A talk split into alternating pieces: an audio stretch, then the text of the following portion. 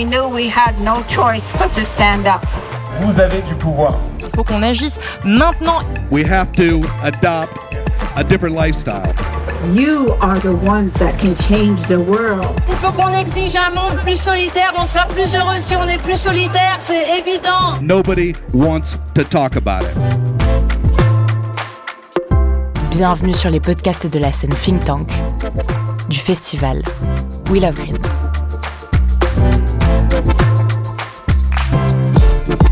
Bonjour, c'est Maxime de Rostelan. En 2023, j'ai participé à la programmation de la scène de conférence du festival We Love Green. Le think tank, un espace créé en 2014 et qui chaque année prend de l'ampleur et reçoit de plus en plus de festivaliers.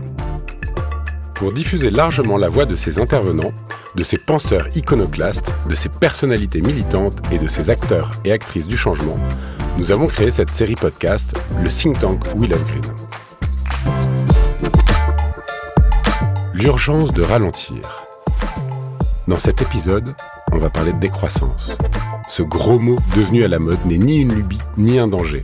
C'est même sans doute la seule direction aujourd'hui réaliste pour espérer voir perdurer les humains sur notre petite terre. Docteur en économie, Timothée Paric enchaîne les conférences pour évangéliser les plus réticents à l'idée de ralentir, dernier des mohicans d'un système au bord de la faillite. Nul besoin d'être féru de finance pour comprendre que les alternatives ne sont pas nombreuses et lui en tient une, désirable.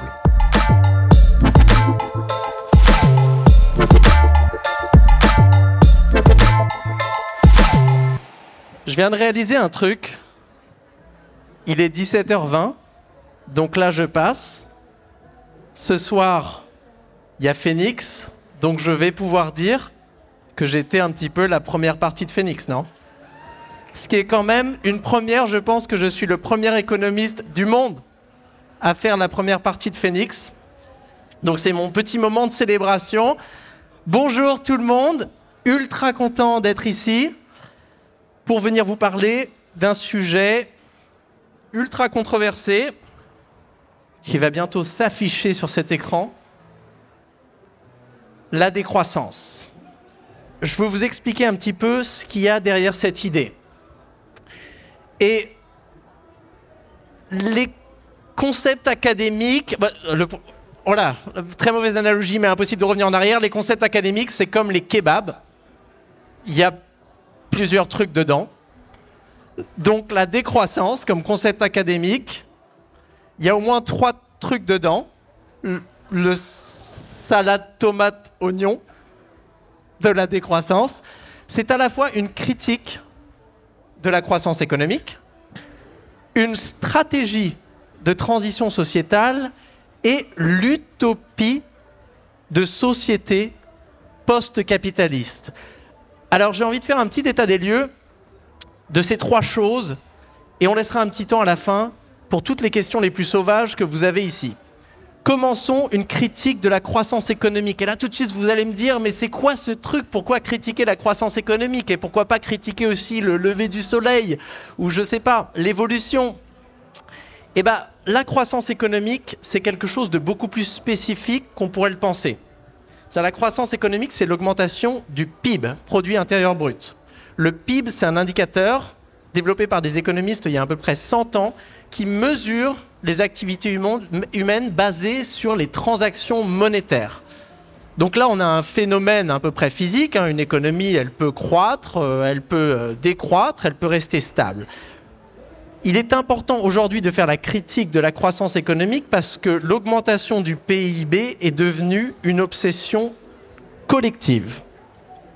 C'est-à-dire que quand je vous dis croissance économique, on fait des associations presque inconscientes avec l'innovation, le bien-être, la qualité de vie, l'abondance des services publics, avec la civilisation, la modernité, avec le bien-être. Et je pense que ces associations sont problématiques. Je pense même, et ça sera mon argument principal ici, que la croissance économique est plus un problème qu'une solution. Je regarde si personne va me faire sortir de la scène. Non, c'est bon, ça passe, on continue. Donc, triple critique de la croissance économique. Et Arthur et Aurore ont très bien préparé le terrain là-dessus pour la première critique, qui est une critique biophysique de la croissance.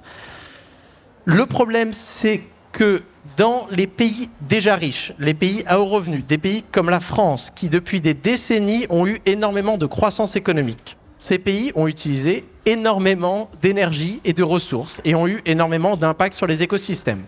Aujourd'hui, on se retrouve dans une situation, on appelle ça du dépassement écologique. En gros, on a dépassé les limites planétaires et on est. C'est ultra dur. On a vraiment envie de s'ambiancer et de danser. Je vais essayer de rester concentré. Limite planétaire. Et donc, le but, c'est de réduire l'empreinte écologique. Le problème, c'est que si vous essayez constamment de produire et consommer plus, eh ben, ça devient vachement difficile de faire baisser votre empreinte. Certains disent qu'on peut verdir la croissance. Moi, personnellement, je n'y crois pas. Des preuves scientifiques qu'on a pour l'instant, la croissance des économies riches, parce que la décroissance se concentre vraiment sur cette région du monde, est encore très couplée avec l'utilisation des ressources naturelles. Croissance infinie dans un monde fini, pas possible. Vous avez entendu cette citation. Basé sur cet état d'esprit, moi j'ai développé une deuxième critique, une critique sociale qui est basée sur une autre finitude. Cette finitude, c'est celle de ce qu'on appelle les budgets temporels, le temps. Tous les jours, vous avez 24 heures. Le budget, bien sûr, il faut dormir, se nourrir, mais ces 24 heures, elles sont inextensibles. Et donc, dans une économie, si vous voulez absolument faire croître quelque chose, je ne sais pas, par exemple, vous voulez construire énormément plus de SUV. Et donc, il va falloir des inventeurs qui les inventent, et des gens qui font des pubs pour les vendre, et des gens qui les fabriquent, et des gens qui extraient les matériaux pour les fabriquer. Tout ça, c'est des heures de travail qu'il va falloir mobiliser. Si vous mobilisez ces heures, c'est des heures qui ne vont plus être mobilisées pour faire quelque chose d'autre. La plupart du temps, quelque chose d'autre, soit dans cette économie monétaire, soit en dehors de l'économie monétaire.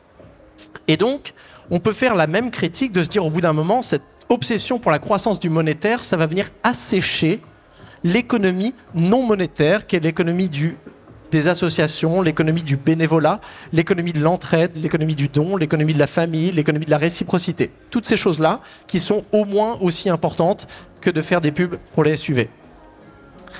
Troisième limite politique. Là, c'est la critique la plus puissante parce que même si on avait ressources illimitées, écosystème incassable, une journée extensible à foison, il n'en manquerait pas moins que à quoi ça sert de faire croître son économie si cela ne vient pas augmenter la qualité de vie. En France, on se retrouve avec une croissance paradoxale où on a une croissance du PIB et une augmentation de la pauvreté. Pareil, la croissance n'arrive pas à faire baisser les inégalités. Et la croissance est complètement décorrélée de la qualité de vie. Donc là, voilà la triple critique de se dire pourquoi est-ce que nous sommes obsédés avec cette espèce de métrique complètement obsolète qui serait l'équivalent comme si moi, à l'âge de 34 ans, je me mesurais tous les matins, me dire putain, il faut vraiment que je gagne en centimètres là. Là, j'ai mon processus de développement qui s'est arrêté. Il faut que je restimule mon économie. Là, il faut vraiment que j'ai besoin de croissance. Le mec n'a pas compris qu'après 25 ans, tu arrêtes de croître, tu continues de te développer, mais il faut changer les indicateurs. On en est là. Ça, c'était la salade. Maintenant, on passe aux tomates. Cette analogie va me poursuivre toute ma vie. Hein. Je suis content que ça ne soit pas filmé. Les tomates, c'est la stratégie. Une fois qu'on a cette critique de la croissance, on passe à qu'est-ce qu'on fait? Et moi, ce qu'on fait, là, c'est là qu'on peut mobiliser le concept de décroissance. On l'a vu, décroissance, c'est pas mal comme mot parce que ça fait référence à la fois à une critique de cette idéologie de la croissance, donc une décroyance. Serge Latouche parlait de la décolonisation des imaginaires de la croissance. ils sont sympas. Hein. Achetez mon livre. Une décroyance, mais aussi une décrue physique. Et cette décrue, je vais la définir en, en cinq étapes. Je ne fais pas d'analogie, en cinq étapes.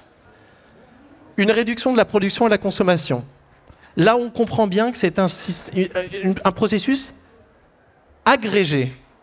Un, processus agrégé, il me reste. D'accord. Un processus agrégé. C'est-à-dire que certains vous me disent le temps, oui, euh, vous travaillez sur la décroissance. Mais je vous jure que celle-là, je l'ai eue.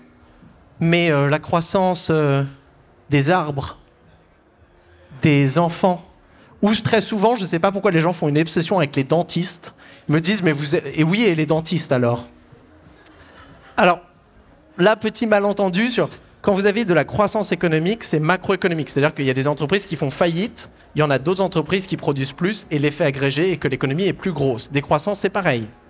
Vous avez peut-être des secteurs, le secteur des vélos par exemple, qui va exploser, produire énormément plus, mais cette croissance sera plus que compensée par un déclin dans d'autres secteurs. Pourquoi plus que compensée? Parce que, numéro dose, pour alléger l'empreinte écologique. Si on est en dépassement écologique, il faut faire attention au budget.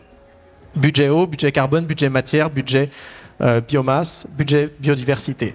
Et donc, si vous voulez produire énormément plus de vélos, de pistes cyclables et de dentistes, apparemment c'est ça l'important, et de dentistes, il faut libérer des ressources quelque part d'autre. Sinon, vous alourdissez votre empreinte totale. On ne peut pas l'alourdir. Il faut déjà la réduire fortement. Donc c'est pour ça, la décroissance, macroéconomiquement, on pourrait dire qu'elle est sélective dans le sens où on va aussi essayer de faire baisser les choses qui, sont, qui alourdissent l'empreinte écologique. Et donc là, on a une certaine, c'est pas un processus un peu comme une récession où toute l'économie s'arrête, ou un processus de rétrécissement euh, façon euh, chérie, j'ai rétréci l'économie et on va juste avoir un mini capitalisme. Regarde, trop mignon. Non, c'est un changement de proportionnement en fait de, de différents secteurs. Et ensuite, on rajoute deux principes. Donc, au principe de soutenabilité, on va rajouter même trois principes démocratie, justice, bien-être. Alors, la planification démocratique, c'est pour vraiment différencier une stratégie de décroissance, qui serait donc une stratégie de transition consciente, un ralentissement maîtrisé de l'économie, pour vraiment la différencier d'une récession. La récession, c'est l'accident économique. C'est l'économie de croissance qui n'arrive plus à croître. Et donc, elle s'effondre.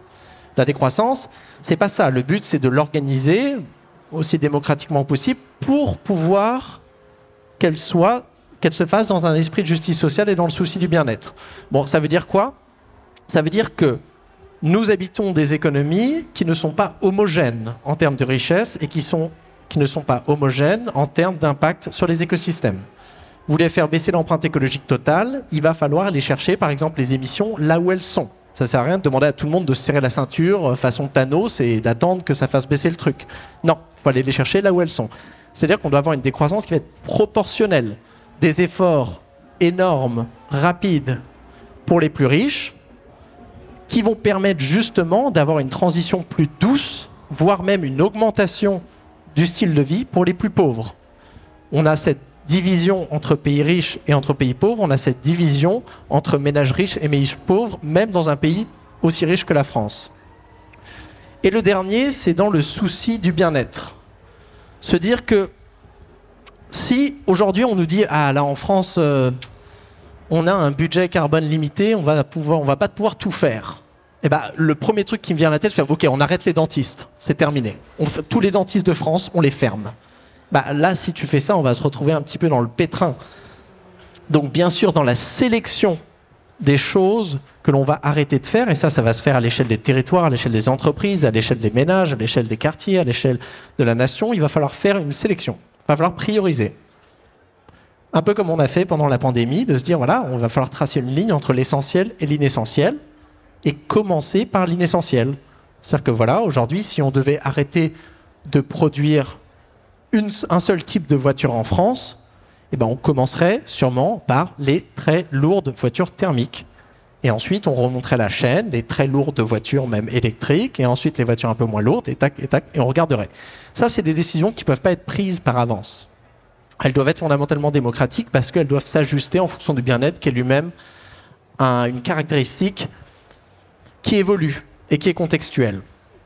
Donc ça, c'est la décroissance qu'on peut voir comme une espèce de gros régime macroéconomique pour des économies qui veulent baisser l'empreinte écologique totale et qui n'y arrivent pas en continuant de faire croître leur économie ou en maintenant l'économie dans sa taille actuelle. On voit que c'est donc une stratégie concrète, mais c'est aussi, et je le rappelle, donc cette stratégie paradigmatique de venir aussi se poser la question de pourquoi est-ce qu'on fait croître une économie. Et c'est là où on passe à la troisième, troisième élément du kebab, donc de la décroissance. Voilà. Euh, si certains d'entre vous savent dessiner, envoyez-moi des dessins, maintenant qu'on est dans cette analogie.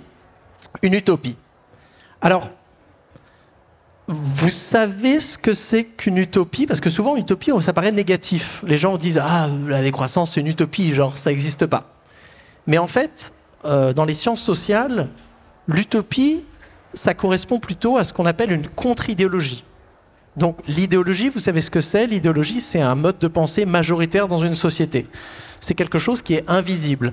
Par exemple, si je vous dis euh, la croissance, si je vous dis tuer, c'est mal, tout le monde est à peu près d'accord. C'est le status quo, c'est l'idéologie. Si je vous dis une contre-idéologie de dire tuer c'est bien, là vous allez dire oh là, c'est en porte-à-faux avec un sens commun. Pareil, si je vous dis la croissance c'est bien, c'est une argumentation idéologique.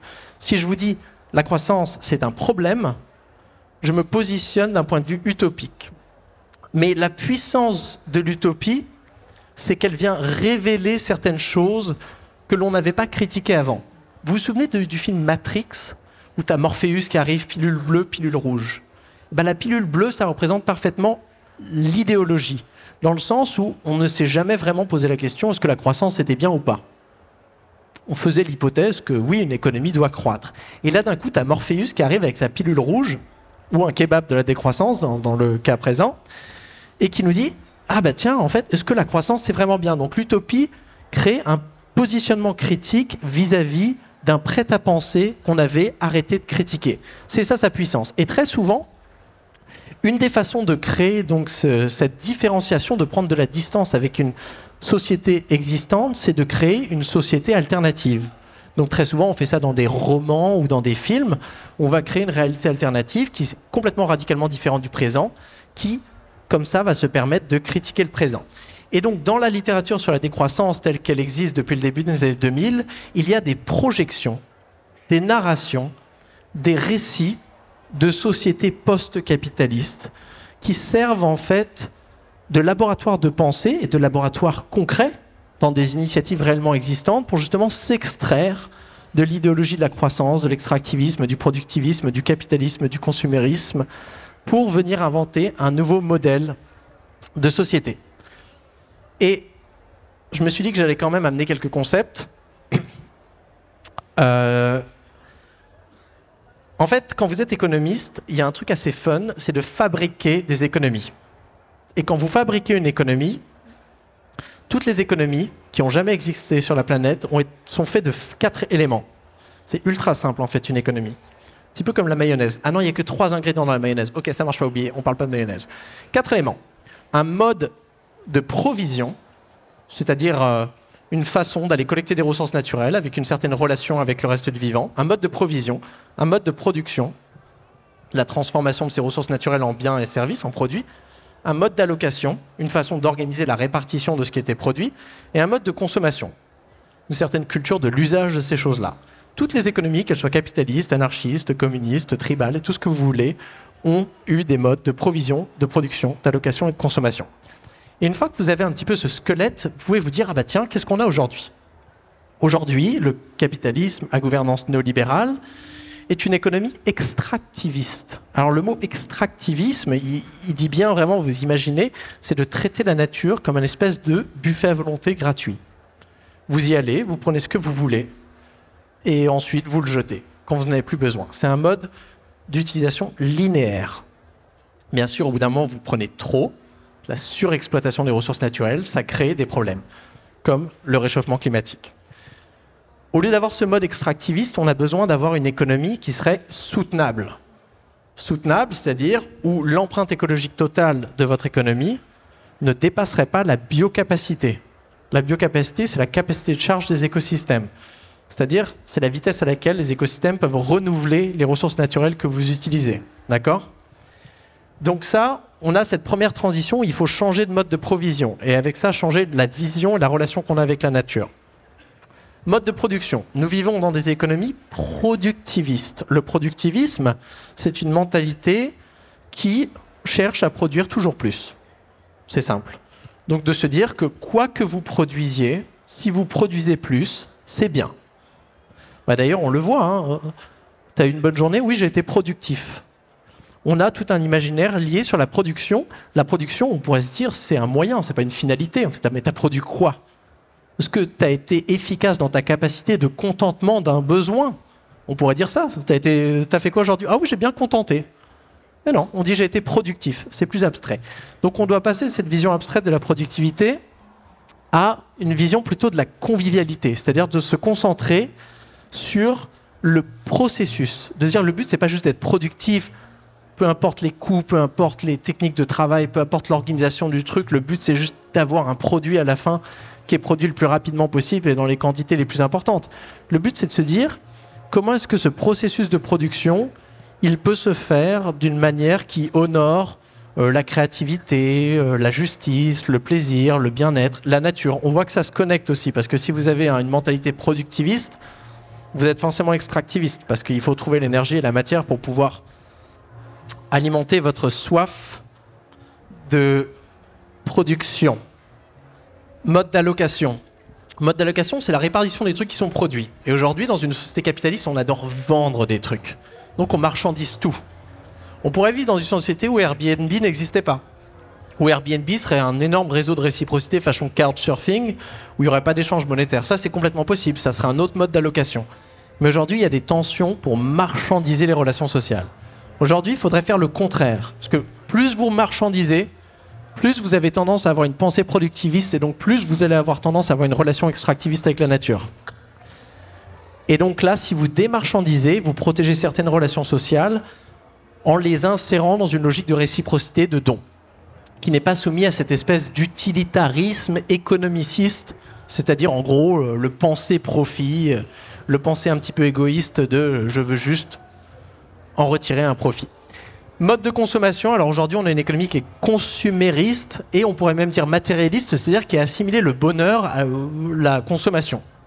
Pouvoir d'achat, possession, vous achetez des trucs dans les magasins, vous êtes heureux c'est un schéma quand même, une philosophie du bonheur qui est assez limitée. Donc là, il faudrait passer.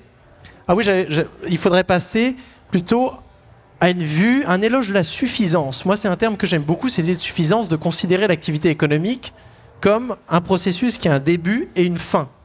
De se dire le besoin satisfait, besoin satisfait, mais d'admettre que la consommation n'est qu'une phase transitoire qui nous permet de contenter quelque chose. Alors, je vais finir pour qu'on ait quand même un peu de temps pour les questions avec cette euh, photo de Méduse qui a un nom tellement compliqué que j'ai dû le marquer dans ma main. Turritopsis nutricula. Je vais le refaire avec aisance pour la photo. merde. Turritopsis nutricula. Donc une petite méduse de 4 ou 5 mm que l'on peut trouver dans la mer des Caraïbes. On l'appelle la méduse immortelle parce que c'est l'un des seuls organismes sur Terre qui arrive à se développer dans deux sens.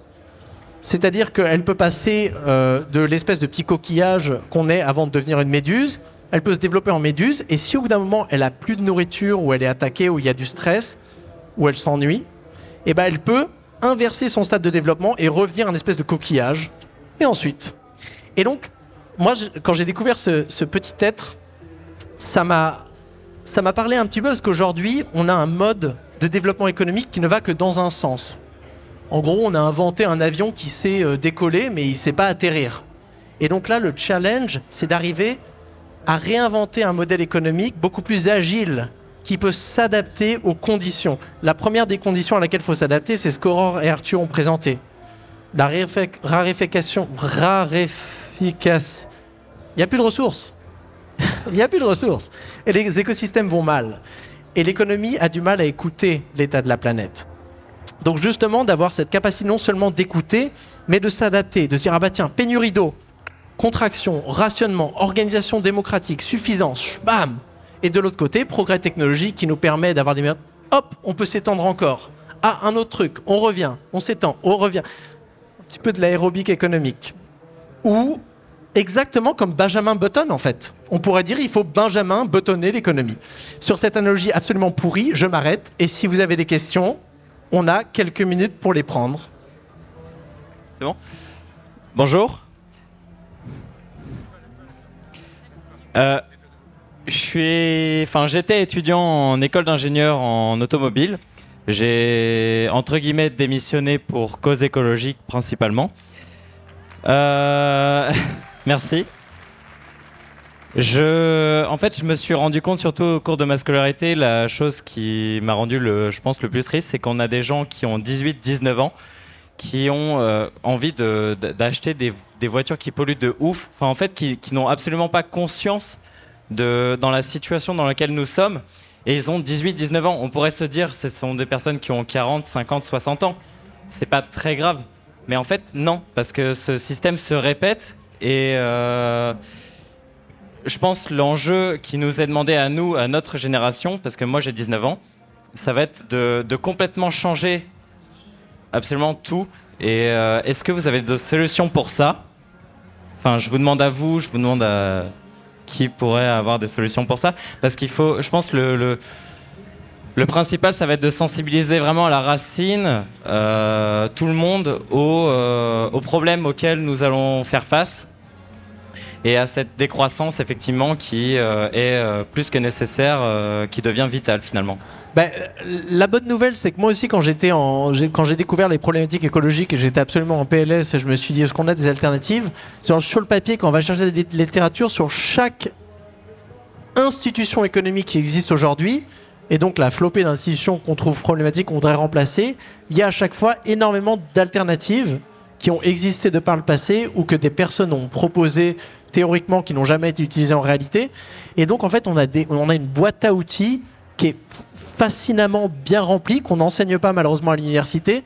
Mais donc, en fait, on va pas se retrouver à court d'instruments. Sur le papier, en fait, il y a énormément d'autres systèmes économiques qu'on pourrait avoir. La question qui est difficile, et moi j'ai pas la réponse, c'est comment justement on arrive à créer une mobilisation pour se dire, ok, on va mettre le bateau au port. Là, c'est le moment de faire une grande transformation économique d'envergure, un petit peu comme on a fait pendant le Covid, de se dire, ok, là, il y a vraiment une priorité qui prend le pas sur tout. On s'en fout du traité de Maastricht, on s'en fout du PIB, on ne regarde qu'une chose et on fait ce qu'il faut pour la santé. Bah là, il faut qu'on se mette en mode euh, Covid, mais pareil, on fait ce qu'il faut pour la transition écologique, ça va prendre le temps qu'il faut, on s'arrange au mieux pour que ça soit juste et euh, le, le moins malheureux possible, et on le fait. Et donc là, la question, c'est comment est-ce qu'on arrive à créer cette mobilisation citoyenne qui nous amène à ce moment de basculement?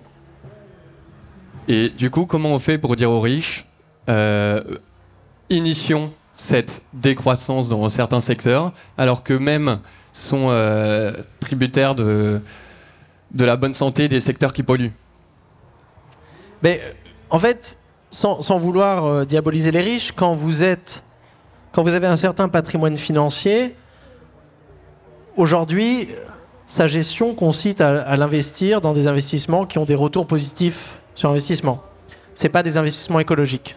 Les grands défis de la transition écologique n'ont pas de retour positif sur investissement. Donc quoi que vous fassiez, vous n'arriverez jamais à convaincre des acteurs financiers d'investir dans euh, de la reconstruction écologique. C'est impossible parce que ça va à l'encontre dans le logiciel. Même ils appelleraient même pas ça un investissement, ils appelleraient ça de la philanthropie. Parce que tu as des retours négatifs. Tu détruis de la valeur financière et tu crées de la valeur écologique. Donc aujourd'hui, on ne peut pas attendre d'un système financier qui a ce logiciel qui ne prend pas en compte la nature de prendre ses décisions. Donc il va falloir prendre cette décision pour eux. De la même manière que pendant le Covid, on n'a pas attendu que les firmes pharmaceutiques se mettent à faire un 25 et, et se dire oui les gars investissez dans une solution pour le Covid et on attend. Non, on a mobilisé l'économie en mode planification d'urgence pour mobiliser les ressources disponibles pour faire quelque chose. Et bien aujourd'hui, il va falloir faire la même chose. Et oui, c'est une discussion politique qui est euh, épineuse parce qu'elle va venir mobiliser en fait la richesse d'une partie des possédants des sociétés en transition sans contrepartie financière. Moi personnellement, en tant qu'économiste, je pense qu'on peut arriver à montrer analytiquement que les fortes richesses aujourd'hui proviennent d'une accumulation, j'allais dire criminelle, mais injuste du moins. Parce que justement, ces accumulations, cette création financière s'est fait aux dépens du saccage de la nature. Et donc aujourd'hui, les riches, en gros, nous disent Oui, bah, et vous allez me donner combien si j'investis dans votre truc des, des pollutions là? Je fais Mais mec, c'est toi qui as pollué. Donc euh, on va prendre euh, juste, tu vas juste payer pour la dépollution et euh, merci, au revoir.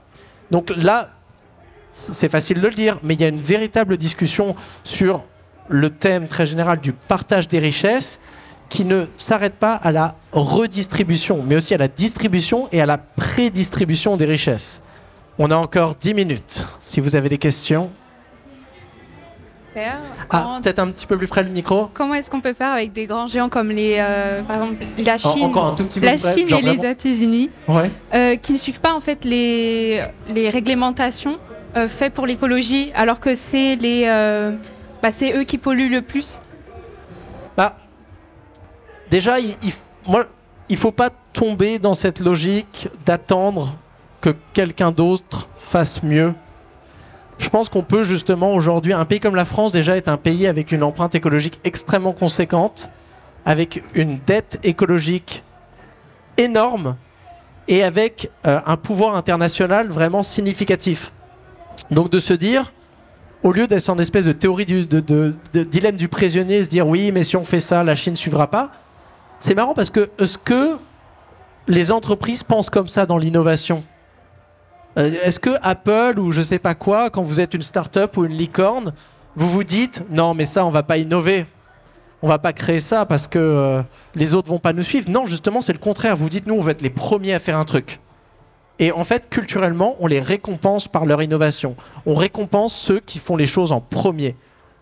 Alors que là, en termes d'innovation écologique, on fait le contraire. On attend tous que tout le monde le fasse et ensuite se dit oui, moi je vais suivre. Donc là, il faut qu'on crée une culture de l'innovation écologique où on récompense justement la prise de risque.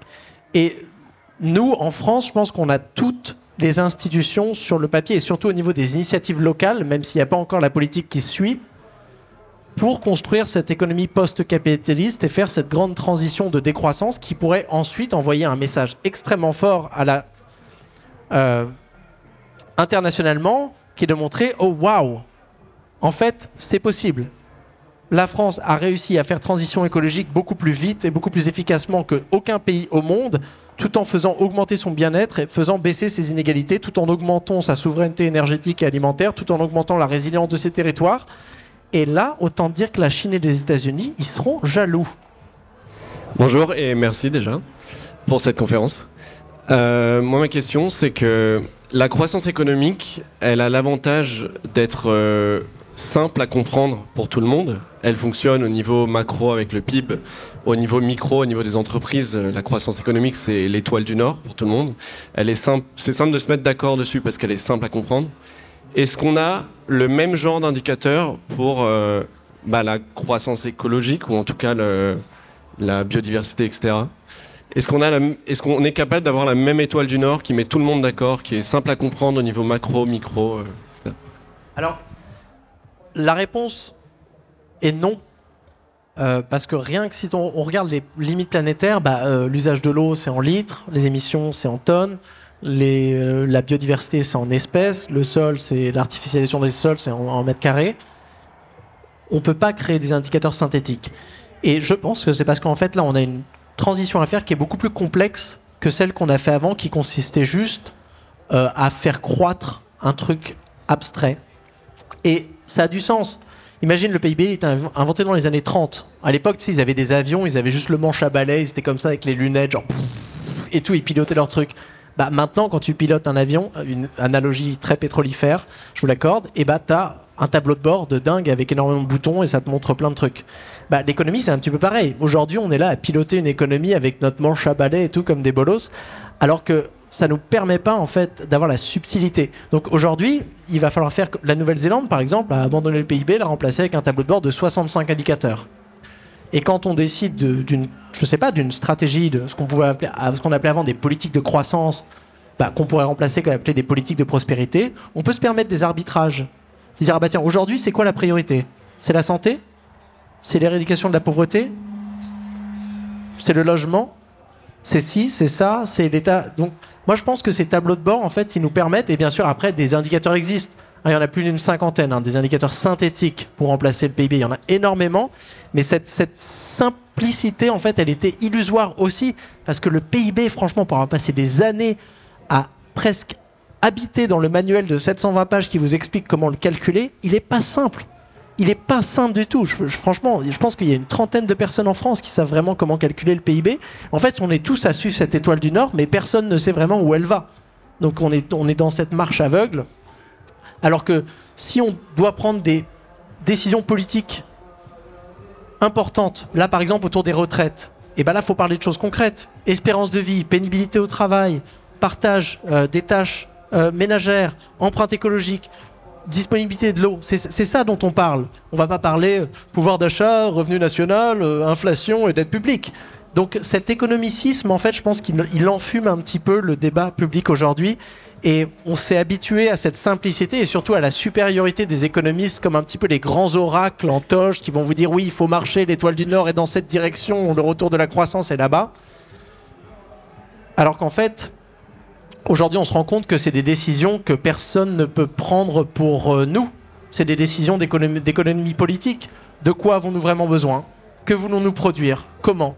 Comment voulons- voulons-nous mobiliser nos ressources et notre temps de travail et d'existence pour quoi faire? Bah moi j'ai pas envie qu'un économiste euh, il me sorte de son tableau Excel que personne ne comprend et me dise on doit organiser la société comme ça parce que la théorie a dit que c'est la manière optimale d'augmenter le PIB. Bonsoir. Dernière question Ici, ici. Allô. J'ai une vue absolument horrible. Ok. Bonsoir. Donc déjà, je suis ravi de pouvoir vous, euh, vous voir après vous avoir lu. Euh, il y a quelques jours, Bruno Le Maire, le ministre de l'économie, disait à Pointe-à-Pitre, la décroissance, ça veut dire être moins bien soigné, ça veut dire se déplacer moins, ça veut dire une qualité de transport moins bonne, ça veut dire moins de prospérité pour nos enfants. Moi, je refuse avec beaucoup de clarté cette voie de la décroissance, disait-il.